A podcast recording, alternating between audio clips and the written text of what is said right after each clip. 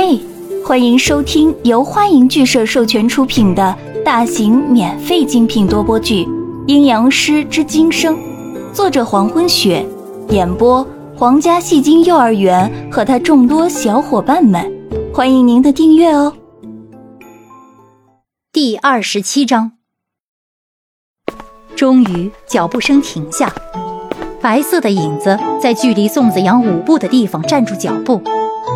此时黑暗的衬托更彰显了那抹白色身影，加上空气中恰到好处的蔷薇花香，让立于黑暗中的人仿佛是一朵暗夜盛开的蔷薇，优雅而美丽，独特而纯洁。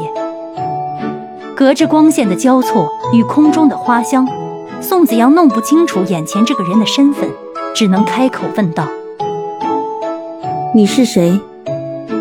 面对宋子阳的提问，白色的身影传来清澈而富有情感的声音：“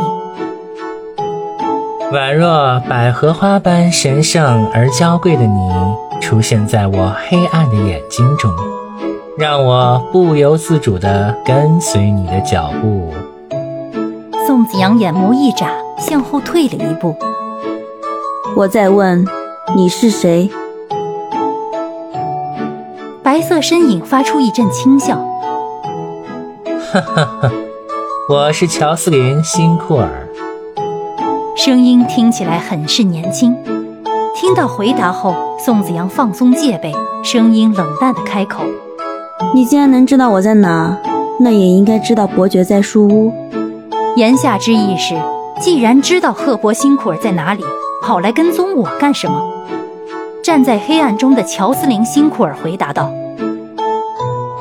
刚才我已经说过，是你让我不由自主地跟随你的脚步。要是听到这句话的是个普通的少女，只怕早就乐得开了花了。就算是比较能控制表情的人，心里也会美得不得了。可惜听到这句话的人偏偏是宋子阳。宋子阳立在原地，脱口而出。”什么是百合花？在对方说出那种赞赏、崇拜的语言之后，宋子阳不但不窃喜，还能镇定自若地开口问人家百合花是什么。这种事可以算得上是古今中外第一人了。乔斯林·辛库尔在听到了宋子阳的提问后，迟疑了几秒，语速缓慢地说：“没关系，以后。”我会让你知道这世上所有能够与你相配的花。宋子阳虽然是一脸淡然，但是眼内出现了一丝尴尬。我真的不知道你说的百合花是什么样子。话语说完以后，宋子阳稍微点了一下头。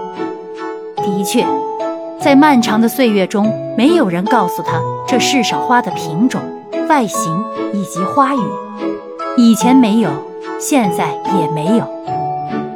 黑暗中，乔斯林·辛库尔看到了宋子阳眼里的落寞，他柔声说道：“从明天开始，你将每天收到来自我的一束鲜花及祝福。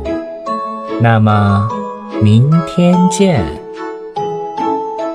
话说完以后，黑暗中站立的乔斯林·辛库尔转身，脚步声又轻轻响起。向着无尽的黑暗中走去。宋子阳站在有少许阳光照耀的地方，目送着这如白色蔷薇盛开般的身影，直至最后一丝白色消失不见，脚步声也停止。宋子阳才弯腰抱起地上的菜，转身离去。百合花神圣而高贵，在宋子阳离开胡同的那一刻，竟然不经意的。重复当时乔斯林·辛库尔说的那句话：“百合花是什么样子？”宋子阳低头看了看买来的蔬菜，会和这些一样吗？等宋子阳回到书屋以后，抱着一大堆的蔬菜上楼，文人暖也跟了上去帮宋子阳的忙。文人暖一边将蔬菜分类，一边将坏掉的拿出来，不一会儿。文人暖的脚边就已经堆了一堆要扔掉的蔬菜了。文人暖很无奈地问宋子阳：“子阳，你买菜的时候有挑一下吗？坏的菜太多了。”宋子阳正在洗手，没有看到身后那些已经堆成小山一样的烂蔬菜和文人暖无可奈何的脸。我只是装上菜后就给钱。宋子阳回答。子阳，原来至今为止你还是没搞懂过，下次我去买。文人暖放弃了说教宋子阳的想法，转眼间又笑了出来。宋子阳洗好手，转过身。阿暖，赫伯辛库尔在哪？在楼下。宋子阳眼睛一眨，我去找他。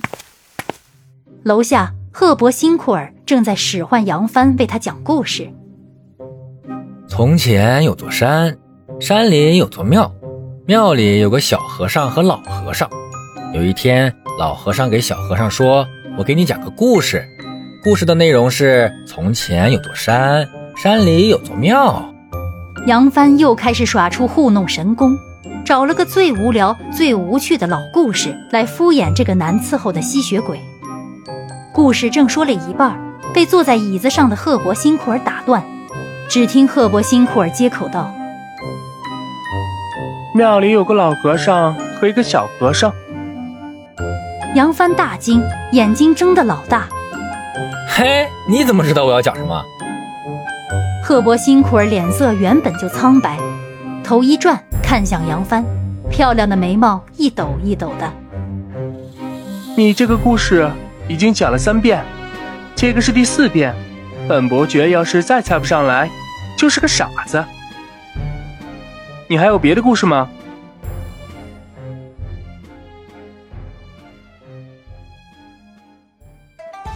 感谢您的收听，如果喜欢，请点击订阅、转发、评论哟，爱你们，比心。